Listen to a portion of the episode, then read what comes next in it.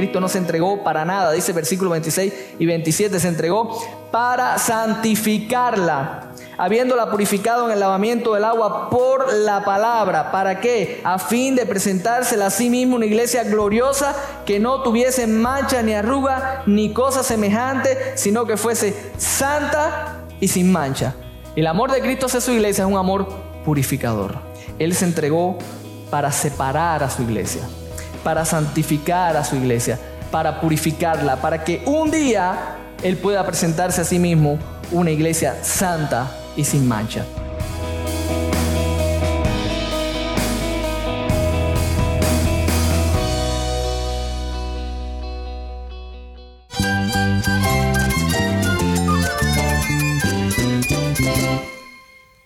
Cristo es mi todo. Cristo es el Rey del universo, es quien guía nuestras vidas. Él es grande y amoroso. Él es real. Solamente Jesucristo es nuestro Señor y Salvador. Es mi guía quien me fortalece. En Cristo Jesús hay esperanza, hay paz. Y nuestro Dios es un Dios de rescate. Estás escuchando a El Faro de Redención. Cristo desde toda la Biblia para toda Cuba y para todo el mundo.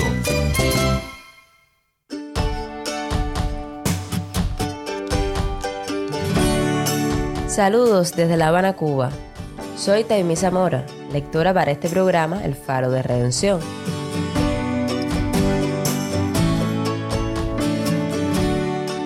Para mí es realmente una bendición poder compartir contigo otra predicación desde Cuba para esta serie. Sin más, te invito a buscar en tu Biblia el libro de Efesios, en el capítulo 5, versículos del 22 al 23. Escuchemos al hermano Rubén Rodríguez en este sermón titulado El matrimonio a la luz del Evangelio. Dios te bendiga.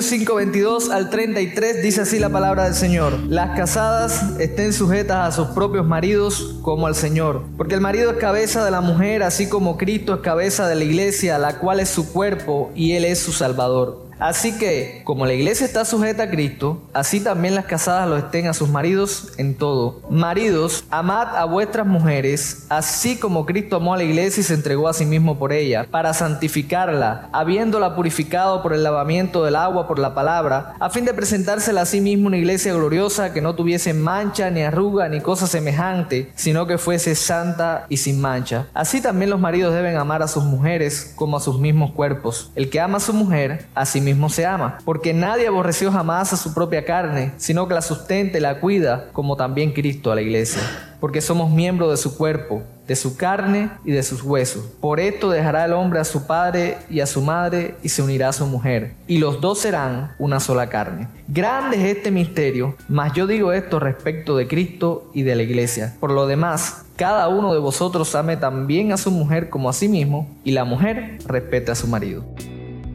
En cierta ocasión le preguntaron al filósofo Sófocles qué pensaba él que era mejor en la vida, quedarse soltero o casarse. Su respuesta fue la siguiente, me preguntas si debes o no casarte, pues de cualquier cosa que hagas te arrepentirás. Bueno, una respuesta digna de un filósofo. No importa lo que hagas, de todas maneras te vas a arrepentir. A mí me cuesta mucho trabajo entender a los filósofos porque a veces dicen una cosa y están pensando, o sea, lo que yo percibo en lo que dicen no es lo mismo que está en la mente, quizás de lo que está pensando. Pero traté de hacer un esfuerzo en entender lo que este hombre está diciendo y no sé si me acerqué a lo que él quiso decir, pero a mi entender el problema no radica en estar soltero o en casarse, el problema radica en nosotros mismos, en nuestra inconformidad. Te quedas soltero y lo lamentas, te casas y después lo lamenta. ¿Y la razón cuál es? Sencillamente el pecado de nuestro corazón. O sea, no estoy diciendo aquí que es lamentable esto, ya nosotros vamos a estar hablando de eso. Pero estoy tratando de meterme en su mente, la mente de un hombre que evidentemente no conoce o no conoció a Cristo. Y estoy tratando de entender por qué él ve esto de esta manera. Y es, es nuestro problema, es nuestro problema del corazón, es nuestro problema de, de nuestro pecado, que sencillamente afecta a todo tipo de relación en la vida. Es el pecado lo que afecta precisamente nuestras relaciones. Así que primero, antes que nosotros hablemos hablemos de algo tan importante como el matrimonio, es importante que nosotros entendamos que nuestro problema tiene que ser resuelto, nuestro problema con Dios, el problema de nuestro pecado, porque de ahí emanan todos los problemas en las relaciones. Es interesante que Pablo en esta epístola dedicó los tres primeros capítulos para hablar precisamente de cómo Dios en Cristo ha lidiado o ha solucionado el problema de nuestro corazón, para hablar de las maravillas del Evangelio, para hablar de la salvación tan grande que hemos recibido. Y solo luego de hablar de esas bendiciones que a partir del capítulo 4 él comienza a dar exhortaciones prácticas a la iglesia de Éfeso, precisamente basadas y sustentadas en la realidad de lo que ya ha ocurrido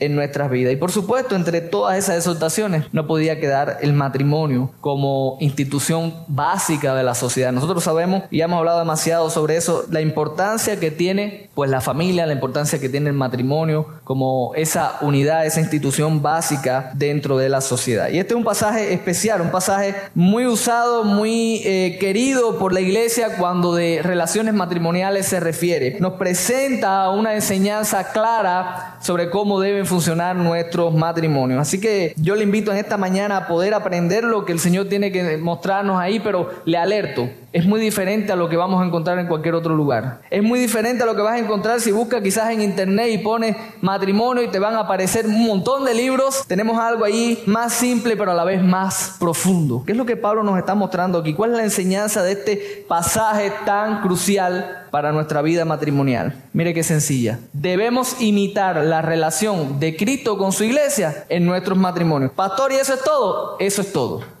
Tan sencillo, tan sencillo. ¿Eso funciona? Por supuesto que funciona, es palabra de Dios, es lo que Dios nos está mostrando. Claro que eso va a tener implicaciones para nuestras vidas, va a tener implicaciones para cada uno de nosotros dentro del matrimonio. Por ejemplo, para la esposa, ¿esto se resume en qué cosa? Sometimiento. Y es lo primero que Pablo trata en los versículos 22 al 24. Para la esposa, imitar a Cristo o imitar la relación de Cristo con su iglesia se resume en eso, ser una esposa sometida. Versículo 22 está claramente expresado. Las casadas estén sujetas a sus propios maridos como al Señor. Ahí está toda la demanda condensada en una simple declaración. ¿Qué cosa es someterse? Simple y llanamente ponerse bajo el liderazgo, la autoridad de otro. En este caso, la esposa se pone bajo el liderazgo, bajo la autoridad que le ha sido conferida a su esposo como cabeza de su hogar. Esta demanda o este llamado es un llamado a un sometimiento voluntario. El sometimiento no es forzado. Otra persona no te somete. El sometimiento implica una voluntad propia de ponerse bajo la autoridad y la guía, el liderazgo de otra persona. No es el esposo, esposo que están aquí, el que va a tomar a su esposa y la va a someter. No, es la esposa la que está llamada a sujetarse, a someterse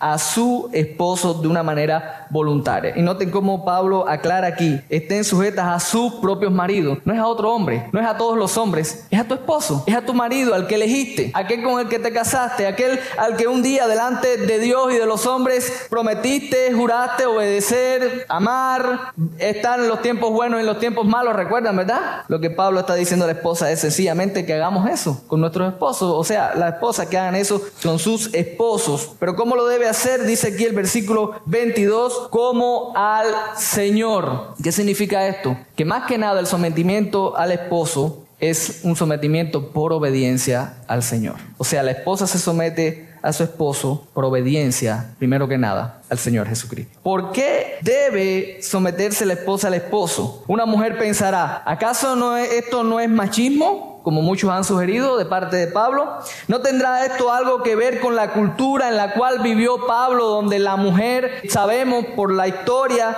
que no era bien tratada? ¿Tendrá algo que ver quizás con la condición de la mujer en aquel tiempo? A lo mejor las mujeres de hoy no son como las de antes. Sabemos que la mujer de hoy es licenciada, es máster, puede llegar a un doctorado, puede tener altos cargos incluso dentro del gobierno. ¿Cuántas presidentas no hay por ahí? ¿Por qué la mujer debe someterse? ¿Será eso aplicable a nuestra vida? Hoy, Pablo responde en el versículo 23, porque el marido es cabeza de la mujer, así como Cristo es cabeza de la iglesia, la cual es su cuerpo y él es su salvador. No es cuestión de machismo, no es cuestión de cultura, no es cuestión de capacidad de quién es más inteligente o quién no es, es simplemente un orden establecido por Dios de autoridad donde el hombre es en su hogar la cabeza y la autoridad, sin importar si es más inteligente o no que la mujer, sin importar si es más preparado o no que la mujer, Dios lo ha establecido de esa manera. A nadie se le ocurriría pensar que Cristo fue cabeza de la iglesia en algún momento y que eso es algo cultural. ¿Quién diría así? No, eso es algo cultural. Ya la iglesia no está sujeta a Cristo porque Cristo ya no es cabeza de la iglesia, fue algo de la cultura de ellos. ¿Quién se le ocurriría? ¿Qué creyente genuino se le ocurriría pensar de esta manera? Bueno, a muchos creyentes se le ocurre pensar entonces que esa demanda de la mujer someterse al esposo como cabeza es algo cultural. Nosotros sabemos, y ahorita David leía precisamente que está establecido desde la creación que el hombre sea cabeza de su hogar. Pastor, ¿dónde estaba eso en Génesis? No, la palabra no dice el hombre es la cabeza, el hombre es el líder, pero tú lo entiendes, porque el hombre fue creado primero, porque la mujer salió del hombre como ayuda idónea para él, porque el hombre le puso nombre a todos los animales, incluso a la mujer, porque el hombre cuando tú lees todo el relato fue el que se le dio la palabra para guiar a su esposa y luego tú entiendes que Eva ya conocía la palabra, ¿quién se la enseñó? Su porque es al hombre que se le demanda la responsabilidad cuando ocurre la caída, precisamente por ser el hombre y la cabeza en su hogar. Los roles han sido establecidos desde el inicio y es un liderazgo que es para el bien de la esposa. Todo lo que Dios hizo, ¿cómo es? Bueno. Cuando Dios estableció esto, lo estableció antes del pecado. Ah, que el pecado ha afectado todas las relaciones. Eso es una realidad. Ahí, mismo lo vamos a ver en Génesis, lo tenemos, cómo el pecado afectó la relación del esposo con la esposa, cómo el hombre a partir de, entonces, de ese entonces no ejerce su liderazgo como debe hacerlo. A partir de ese momento vemos cómo la esposa le cuesta someterse a su esposo como debe hacerlo. El pecado lo afectó todo. Pero el hecho del hombre ser establecido como cabeza de la mujer es algo bueno, establecido por Dios para su bien. ¿Es Cristo cabeza de la iglesia para mal o para bien? Para bien, ¿verdad? Dios ha establecido también las líneas o los modelos o los tipos de autoridad también para nuestro bien. Lo que el pecado precisamente afecta a todas estas cosas. Vivimos en una cultura donde no es popular una mujer sometida. Vivimos en una cultura llena de movimientos satánicos en su origen, que promueven la disolución del matrimonio y de los roles dentro del matrimonio, pasando por alto todo lo que Dios ha establecido. Y yo me imagino que muchas mujeres que quieren agradar a Dios se sienten así, nadando en contra de la corriente, fatigadas, agotadas. Pero saben, la pregunta que tienes que hacerte hoy es la siguiente, ¿dónde está tu corazón? Si tu corazón está en agradar a Cristo, si tu corazón está en serle fiel a Él, tú vas a querer someterte a tu esposo como te sometes a Cristo, por amor a Cristo, por obediencia a Cristo. Así que la pregunta más importante que nosotros deberíamos hacernos hoy, antes de meternos en todo tipo de discusiones teológicas y sociales que hay por ahí sobre si la mujer debe o no someterse a su esposo, simplemente, ¿dónde está tu corazón? Si amas a Cristo, tú vas a querer obedecerle a Él. Y esto te va a resultar fácil. Esto no va a ser difícil, va a ser fácil, porque en tu corazón está obedecer al Señor. Algunos consejos que te puedo dar generales Ora por tu esposo, esposa. Ora por tu esposo. Ora para que sea un buen líder, ora para que guíe, porque para que sea una buena cabeza de tu hogar. Se ayuda y no seas un sustituto. Pastor, es que mi esposo no quiere asumir su papel de hombre dentro de la casa, yo lo tengo que hacer, no lo sustituya, ayúdalo a hacerlo. El camino fácil a veces es decir, yo lo hago yo. No, sea ayuda idónea. El ser una esposa sometida no implica que no participas en las decisiones de tu hogar, que, no, que juntos no proyecta, que juntos no llevan adelante su casa. No significa nada de eso. Ayuda a tu esposo a hacerlo bien. Comparte con él esta tarea tan importante. Anímalo, porque tiene una gran responsabilidad sobre sus hombros y sobre todas las cosas siempre ten la motivación correcta. Todas estas cosas las haces por amor a Cristo, por amor a Él, precisamente, que es lo que la Escritura nos está enseñando. Nota como dice el versículo 24, así que como la iglesia está sujeta a Cristo, así también las casadas los ten a sus maridos en todo, en todo. ¿Y qué significa en todo? No, no significa que si tu esposo te dice, vamos a hacer esto, que es pecado, tú lo vas a hacer. En todo significa en todas las áreas. O sea, no puedo decir, me someto a mi esposo en esto, pero en el asunto del dinero, tu dinero es mi, tu dinero y el mío es el mío. Me someto a mi esposo en esto, pero en el asunto de cómo me he visto, es un asunto mío es en todo. Esa es la demanda de Dios para la esposa. Pero Pablo no solamente nos habla de la esposa, nos habla también del esposo. Y los versículos 25 al 31 nos muestra lo que implica para el esposo entonces imitar la relación de Cristo con su iglesia en su relación matrimonial. Y lo que uno esperaría es que luego de haberle dicho a la esposa, que se someta a su esposo. Pablo entonces en el versículo 25 diría algo como, y los hombres sean buenos líderes de su hogar, ¿verdad? Sin embargo, no es eso lo que Pablo dice. Pablo dice, maridos, amad a vuestras mujeres, amad a vuestras mujeres. ¿Qué implica esto? ¿Cuál es la importancia de esto? ¿Por qué Pablo eh, enfoca al hombre y desde el primer momento le dice, ama a tu mujer? Desde el primer momento está dejando establecido que el liderazgo en el hogar, el liderazgo del hombre no es un liderazgo de fuerza. No es un liderazgo de pantalones, como decimos nosotros los cubanos. No es un liderazgo de aquí, el que manda soy yo. Es un liderazgo ejercido en amor. Es el liderazgo del amor. Al igual que a la esposa, al hombre también le es difícil cumplir con su rol dentro del matrimonio. A la esposa le es difícil someterse, al esposo le es difícil liderar a su esposa en amor. Sin embargo, el esposo tiene el mismo patrón que tiene la esposa. La esposa debe mirar cómo se relaciona la iglesia con Cristo. La iglesia no está llamada a rebelarse contra su Salvador. La iglesia no está llamada a ser desobediente. Bueno, el esposo tampoco está llamado a pisotear a su esposa porque Cristo no pisotea a su iglesia. Cristo ama a su iglesia. ¿Y cómo Cristo ama a su iglesia? Bueno, ahí lo dice el pasaje, amad a vuestras mujeres así como Cristo amó a la iglesia y se entregó a sí mismo por ella. ¿Cómo Cristo ama a su iglesia? Se entregó por ella. Es un amor sacrificial, es un amor que da, es un amor que está dispuesto a entregarlo todo. Y la pregunta es, ¿se parece eso a lo común de muchos hombres hoy? Voy a ser un poco más específico. Muchos hombres dentro de la iglesia fracasamos en estas cosas.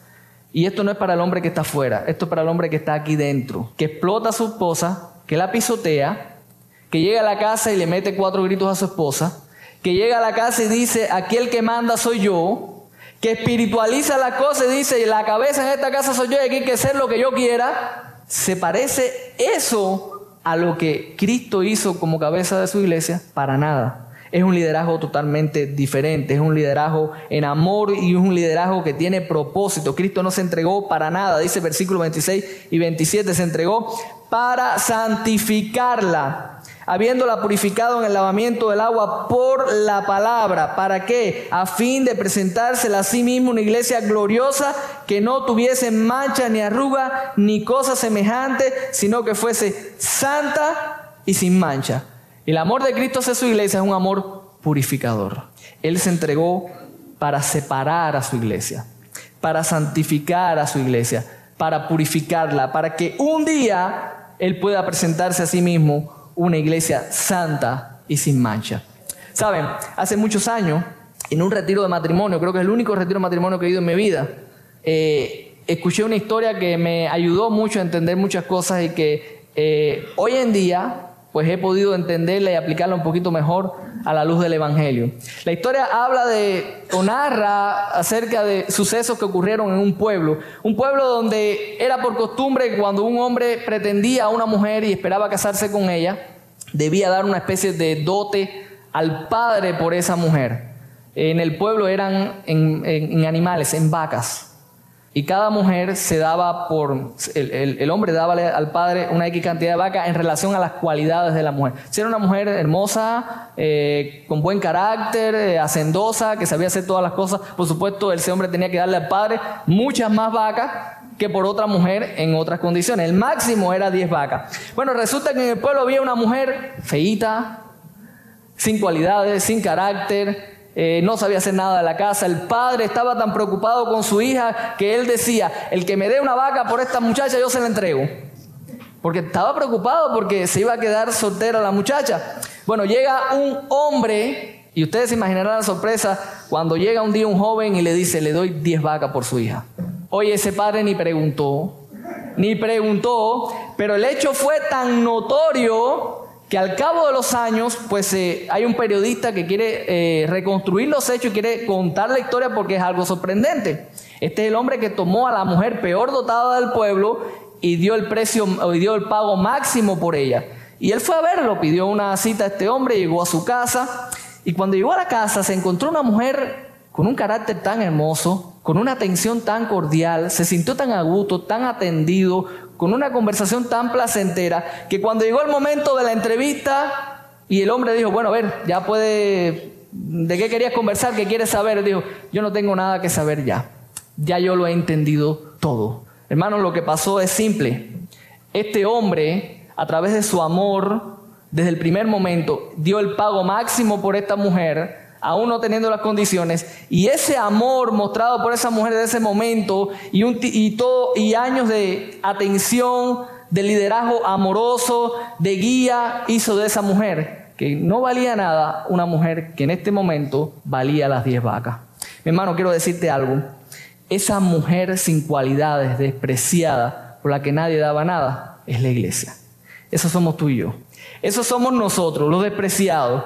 Los que nadie haría nada por, eso, por nosotros. Los que no teníamos ningún tipo de cualidad en nosotros mismos. Y Cristo dio el pago máximo. Entregó su vida totalmente por amor a nosotros. Y dice aquí la palabra que Él lo hizo para hacer de nosotros una esposa hermosa, una esposa bella, una esposa que Él se la va a presentar a sí mismo sin mancha ni arruga ni cosa semejante, porque su amor cubrió todos, todos nuestros pecados. Y lo que Pablo le está diciendo al esposo es, así también los maridos deben amar a sus mujeres como a sus mismos cuerpos.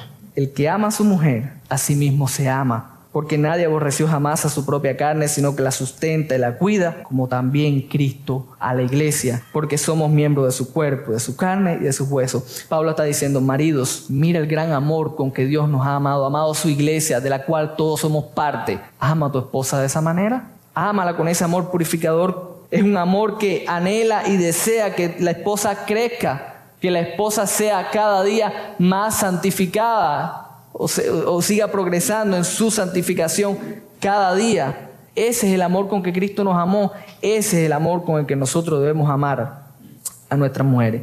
Y yo te puedo decir que si tú lideras tu hogar de esta manera, tú no vas a tener la misma mujer con la que te casaste. Porque tu amor, si es el amor, si, si eres capaz de imitar ese amor de Cristo para con tu relación con tu esposa, tu esposa va a ser la mejor esposa que tú puedas tener. Mi adaptación de esta historia es la siguiente: el que tiene un Mercedes-Benz no mira un Chevrolet.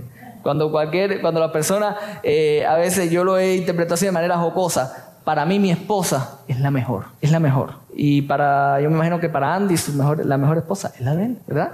Y ese es el amor con que nosotros debemos amar a mi esposa. Yo te pregunto, mi hermano, ¿tú entiendes lo que eso implica realmente en el matrimonio? Eso no implica que tú eres el macho alfa de tu casa. Eso no implica que si tú pones cuatro pesos en la mano de tu esposa, tú ya estás cumpliendo con tu deber como hombre. Eso no implica que tú eres el que tiene que ser el, temido de la casa. Llegó el, llegó el hombre, corre, recoge todo, que llegó fulano y fulano, tú sabes cómo es fulano. Es todo lo contrario, hay una responsabilidad, hay un, hay un deber de guiar a tu esposa de enseñar a tu esposa, de ministrar la palabra a tu esposa, de cuidar de tu esposa, de sustentar a tu esposa como tu mismo cuerpo, porque la iglesia es el cuerpo de Cristo y Cristo la cuida, la nutre. Tu esposa es parte de ti, debes cuidarla, debes protegerla, debes ministrarla. Aunque no hubiese nada, y eso es una gran mentira, aunque no hubiese nada lo habla en tu esposa, es tu esposa y la tienes que amar como Cristo ama a su iglesia. Sabes, antes de quejarnos tanto a veces y molestarnos tanto, deberíamos preguntarnos,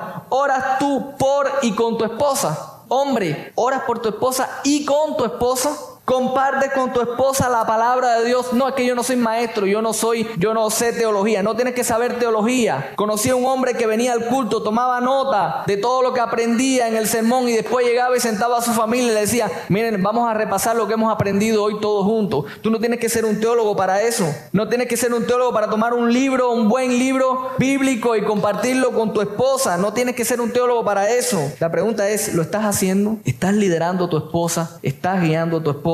Hay algo interesante en este pasaje. El versículo 32 dice, grande es este misterio. ¿Cuál misterio? Bueno, anteriormente dijo, dejará el hombre a su padre y a su madre y se unirá a su mujer y los dos serán una sola carne. Bueno, eso bíblicamente no es tanto un misterio. Un misterio bíblicamente es algo que ha estado oculto y que no ha sido revelado. Y eso lo tenemos de Génesis. ¿Cuál es el misterio aquí? ¿A qué Pablo está llamando un misterio? Note una vez más lo que dice, mas yo digo esto respecto de Cristo y de la iglesia. ¿Saben cuál es el gran misterio? El misterio que no había sido revelado y que ahora Pablo está trayendo o está presentando a los hermanos de Éfeso, que el matrimonio cristiano fue creado para modelar, para reflejar, para manifestar la relación de Cristo con su iglesia. Ese es el gran misterio. El gran misterio es que tú y yo, si somos creyentes, y estamos en una relación matrimonial, esa relación matrimonial debe ser un drama diario que muestre y represente la más perfecta y hermosa de todas las relaciones,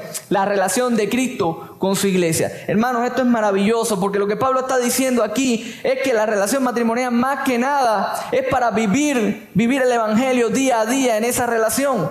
Es algo hermoso, es algo precioso que eleva el matrimonio a un nivel superior. Por eso aquellos que no conocen a Cristo jamás podrán vivir el matrimonio a toda su plenitud. Porque si existe para esto, quien no tiene a Cristo no puede vivir la realidad del matrimonio. Por eso si tú estás hoy aquí y no conoces al Señor, seas hombre o mujer, y aún si no eres casado tampoco, eh, la relación más hermosa que existe es la relación de Cristo con su iglesia. Y Él está llamando a todos los pecadores al arrepentimiento, a que vengan a Él y establezcan esta relación de indisoluble, esta relación especial. Solo entendiendo esta verdad, solo entendiendo la realidad del matrimonio, nosotros podemos entonces llegar a la conclusión del versículo 33. Por lo demás, cada uno de vosotros ame también a su mujer como a sí mismo y la mujer respete a su marido. Uno llega a esta realidad, uno llega a entender que debe amar a su esposa y la mujer a respetar a su marido cuando primero que nada has entendido el amor que Dios ha tenido para contigo. Y cuando has entendido eso, y cuando eres parte de eso y disfrutas de esa realidad, entonces puedes entender cómo eso debe expresarse en tu vida matrimonial. Comenzamos con las palabras de este filósofo, ¿verdad? Cualquiera de las cosas que hagas te arrepentirás. ¿Cree usted que un hijo de Dios podría llegar al arrepentimiento con algo tan maravilloso? Jamás. Y quiero no tener una nota también para los que no están casados. Tampoco deberías arrepentirte de no estar casado, porque ambas realidades son una bendición de Dios. Si estás casado es una bendición. Si no estás casado, también es una bendición, porque al fin y al cabo es tu relación con Dios lo que tiene que primar. No es una maldición estar soltero, pero mucho menos lo es estar casado. No sé lo que quiso decir este hombre cuando dijo cualquiera de las dos te arrepentirás. Si amas al Señor y tú vives en tu matrimonio esta realidad, y si entiendes que debes imitar esa relación en tu relación de matrimonio, yo no me imagino una esposa con un hombre tan amoroso arrepentida de casarse. Y no me imagino un esposo con una esposa sometida arrepentido de casarse. Entonces se dan cuenta que estos no son ni siete hábitos ni cuatro principios que van a cambiar tu matrimonio. Esto es el kit de lo que debe ser un matrimonio para la gloria de Dios.